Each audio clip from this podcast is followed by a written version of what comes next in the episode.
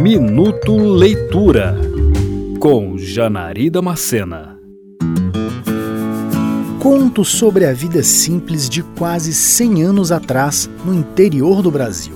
Esse é o cenário de O Tesouro da Casa Velha, livro póstumo de Cora Coralina, publicado em 2000 e que tem como pano de fundo o estado de Goiás e algumas de suas pequenas cidades e fazendas. É verdade que são histórias simples, mas nenhuma delas pode ser considerada ingênua, uma vez que cada um dos contos desta obra passa uma mensagem importante sobre a vida e a forma de lidar com as dificuldades mundanas, tudo proveniente das observações do mundo ao redor da autora.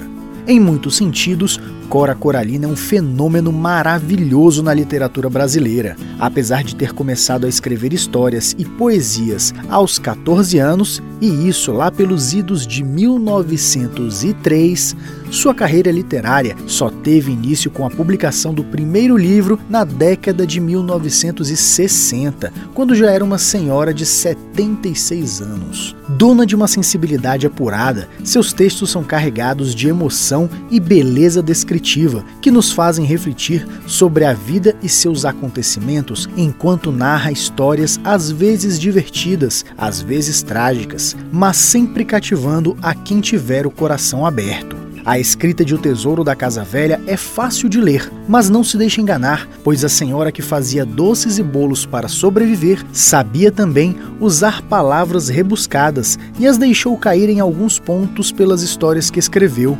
Apesar disso, é necessário cautela ao chegar nessa leitura, pois a poesia das palavras com que cada conto foi elaborado torna esta obra muito agradável, a tal ponto que chega a dar certo vazio na mente ao finalizar as menos de 150 páginas.